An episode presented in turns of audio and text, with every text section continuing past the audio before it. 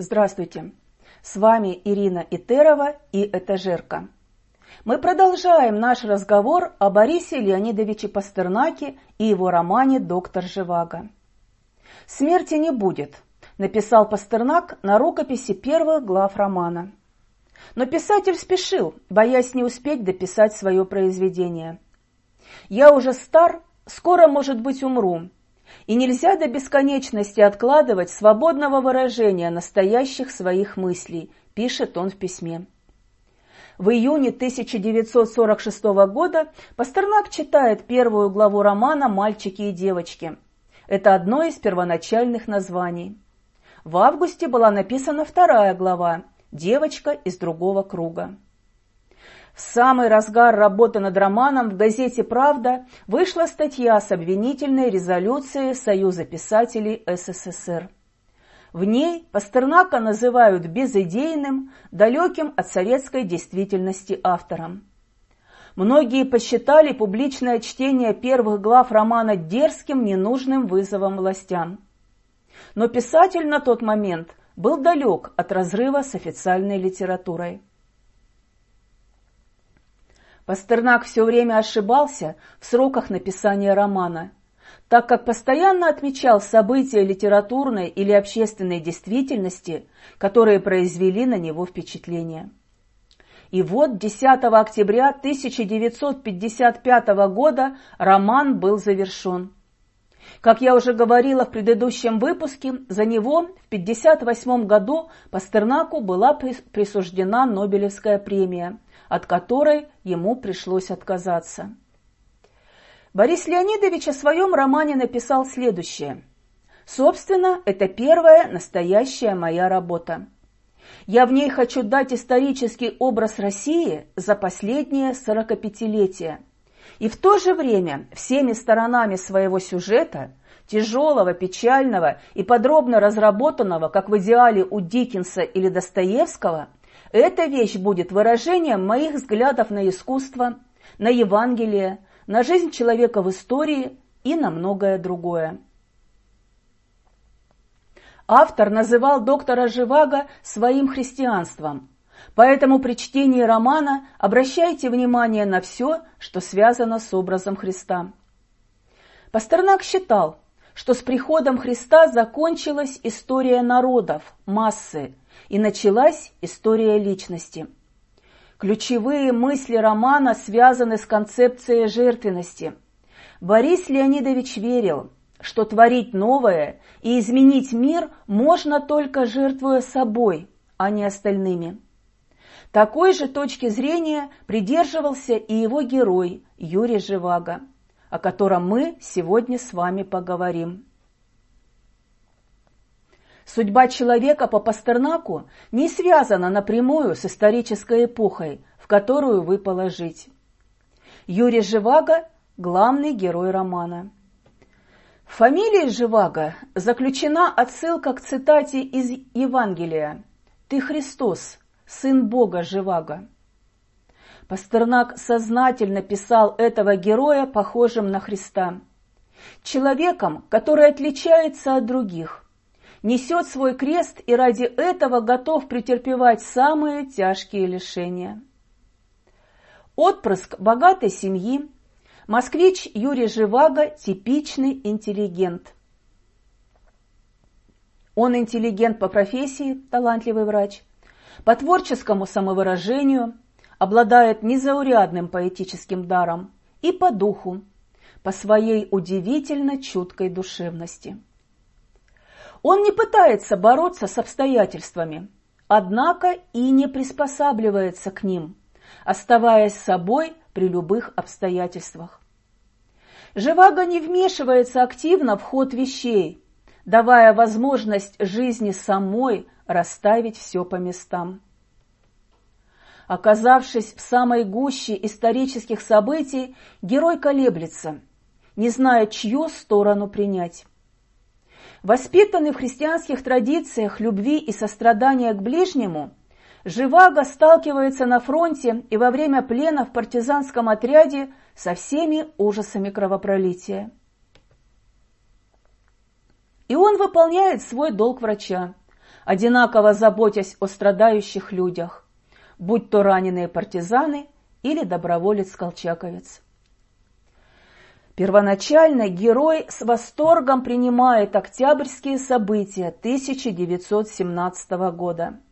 Его восхищает великолепная хирургия революции. Она представляется ему выражением самой жизни, ее непредсказуемости, стихийности. Ларисе о революции он говорит, «Вы подумайте, какое сейчас время, и мы с вами живем в эти дни». Ведь только раз в вечность случается такая небывальщина. Подумайте, со всей России сорвало крышу, и мы со всем народом очутились под открытым небом, и некому за нами подглядывать. Свобода. Но вскоре Живаго понимает, что все не так радужно, как казалось на первый взгляд. Новая власть поставила человека в жестокие рамки, навязывая свое понимание свободы и счастья.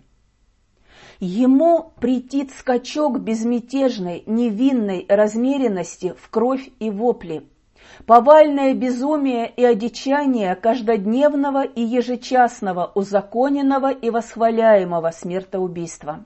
Цитата из романа. Обратите внимание на рассуждения Юрия Живаго.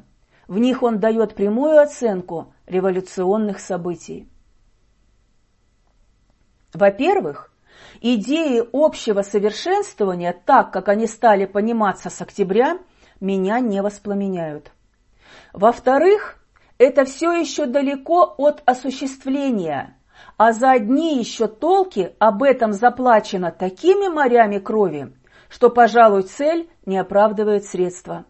В-третьих, и это главное, когда я слышу о переделке жизни, я теряю власть над собой и впадаю в отчаяние. Переделка жизни.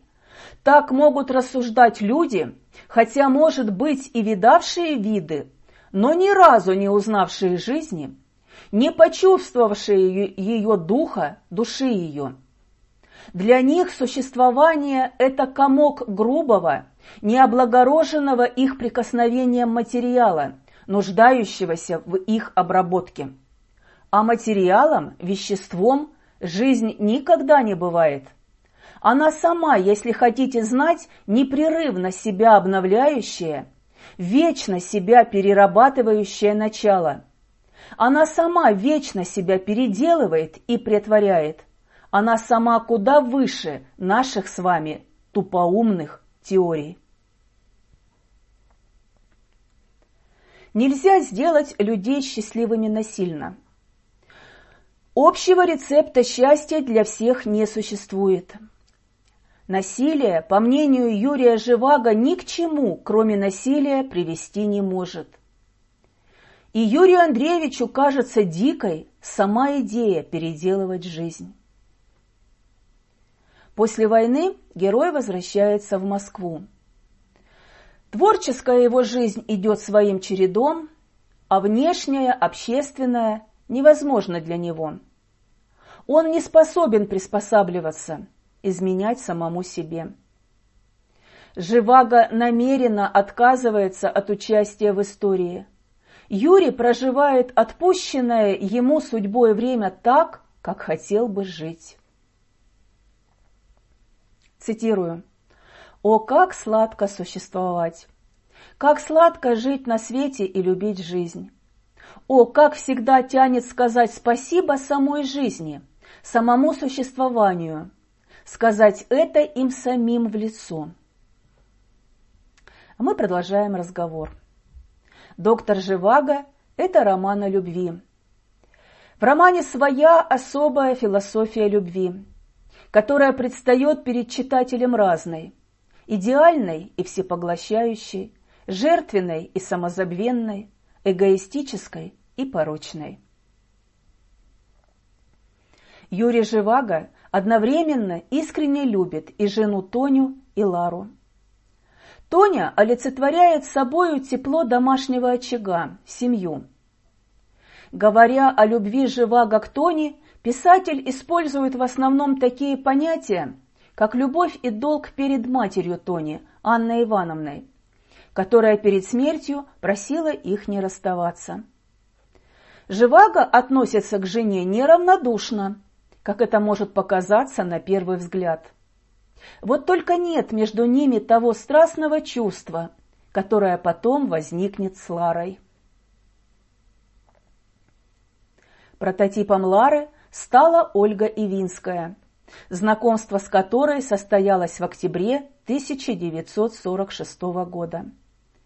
Сам Борис Леонидович писал следующее. Во втором послевоенном времени я познакомился с молодой женщиной, Ольгой Всеволодовной Ивинской. Она и есть Лара моего произведения, которое я именно в это время начал писать. Она – олицетворение жизнерадостности и самопожертвования. Она посвящена в мою духовную жизнь и во все мои писательские дела. Она мой большой-большой друг – она помогла мне при писании книги, получила пять лет за дружбу со мной. В моей молодости не было одной единственной Лары. Лара моей молодости – это общий опыт. Но Лара моей старости вписана в мое сердце ее кровью и ее тюрьмой. Давайте обратимся к роману. Читаем.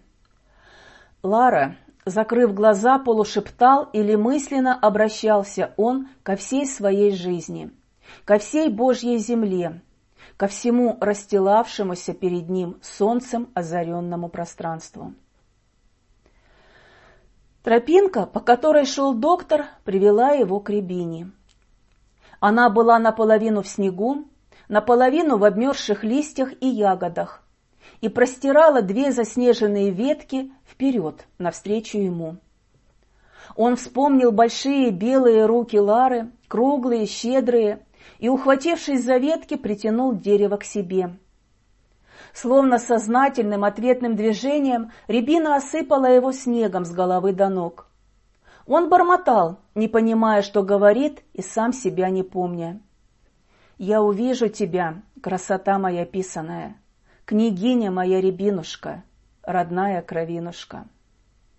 Ночь была ясная, светила луна. Подумайте, что символизирует образ Лары? В жизни Юрия Живаго будет и Марина, третья жена. Она отличалась покорностью и молчаливым подчинением капризам и причудам Живаго, прощала ему все, не замечала его странностей. И Тоня, и Марина олицетворяют необходимое и даже спасительное для Юрия Живаго в определенные моменты жизни действенное начало. Но по-настоящему, повторюсь, он любит Лару. И все же Живаго так и не нашел счастья в любви, смирился с жизнью. Жизнь Юрия Живаго оборвалась в 1929 году.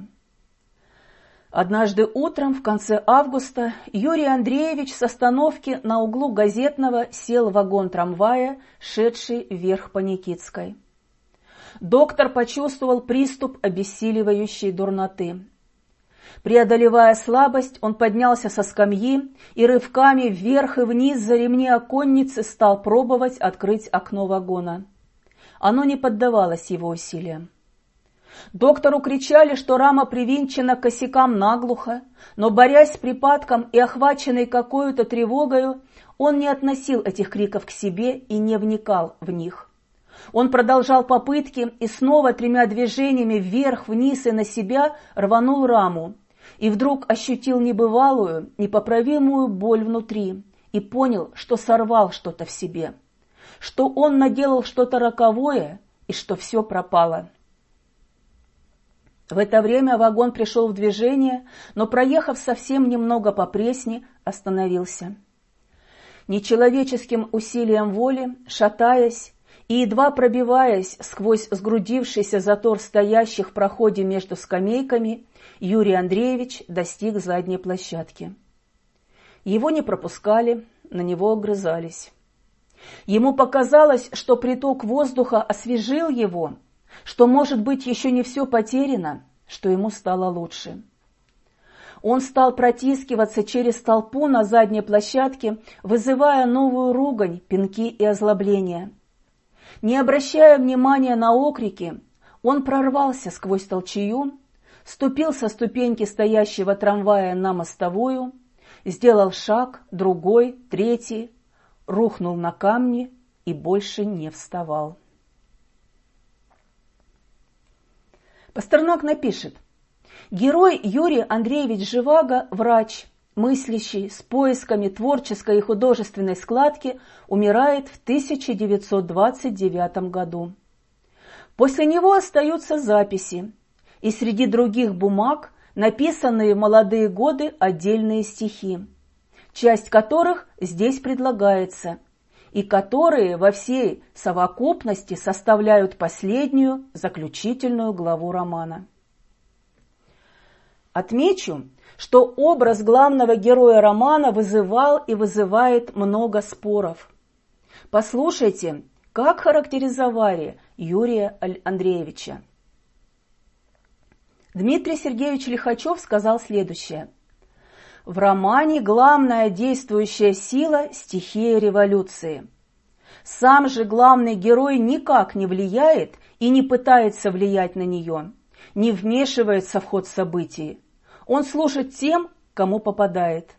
Живаго – это сторонний наблюдатель. Вот мнение Евгения Борисовича Пастернака. Живаго общественно лишний. Он не претендует на привилегии, на то, чтобы с ним считались больше, чем с другими. Он ценит чувство меры и знает, каким гибельным последствиям приводит насильственное вмешательство человека в природу и историю.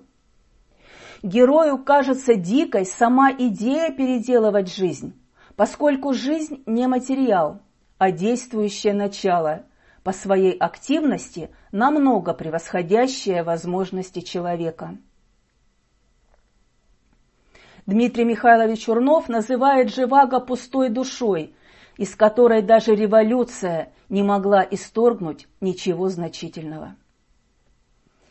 Исследователи романа считают, что Юрий Андреевич Живаго – это человек, тончайшими нитями связанный с миром искусства, природы и истории – он интеллигент и по профессии, и по духовной жизни. Но с точки зрения революционного времени личность пассивная, социально подозрительная. Его часто обвиняют в безволии. Он как будто покоряется любым жизненным обстоятельствам. Но через кажущуюся пассивность героя Пастернак пытается донести важную мысль.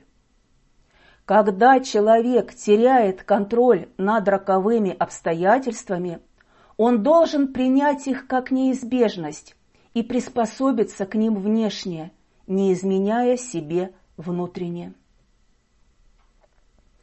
А может быть, в этом и есть сила Живаго – не попасть под стадные настроения, проявить независимость духа. Он не пытается вмешиваться в ход истории – ход событий, не пытается бороться с обстоятельствами, но ведь он и не приспосабливается к ним, оставаясь собой при любых условиях, сохраняя свою точку зрения, духовно остается верен самому себе. Подумайте, пожалуйста, над этим, когда будете читать роман. В конце романа читателям может показаться, что Юрий Живаго опустился – он оставил профессию, зарабатывает на жизнь физическим трудом. Но, по мнению Пастернака, изменился не Живаго, изменился мир вокруг него. Юрий Андреевич по-прежнему пишет стихи, а физический труд позволяет ему творить, не попадая под идеологическое давление. Согласитесь, уважаемые слушатели, что такие противоречивые характеристики героя не случайны – пустой и неинтересный человек не вызывает вопросов. Следовательно, образ Юрия Андреевича заслуживает нашего читательского внимания, чтобы самим судить о том, какой это человек. При чтении романа у вас будет такая возможность. Постарайтесь определить, какова жизненная позиция героя. Можно ли говорить о безволии Юрия Живаго? После смерти Живаго в его бумагах были найдены стихи, размышления героя о времени, о вечном, о себе. Тетрадь стихотворений Юрия Живаго, которыми завершается роман, это не вставка, не приложение, это неотъемлемая органическая часть всего произведения. Это бессмертие героя, вечная жизнь его души. В атмосфере обезличенности общества Юрий Живаго остается той личностью, которая сохранила доброту и человечность, может постичь всю суть событий и выразить ее в стихах. Цикл состоит из 25 стихотворений, составляет 17-ю часть второй книги романа. 16 глава названа эпилогом, в ней заканчивается прозаическое действие романа.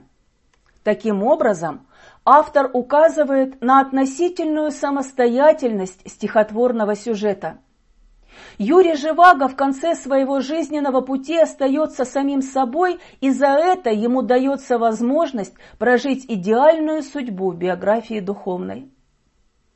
Весь поэтический цикл – посвящен раскрытию вечного мотива противостояния добра и зла, света и тьмы, жизни и смерти. Я прочитаю два стихотворения из поэтической тетради Юрия Живаго. Зимняя ночь. Мело-мело по всей земле, во все пределы. Свеча горела на столе, свеча горела – как летом роем машкара летит на пламя, Слетались хлопья со двора к оконной раме.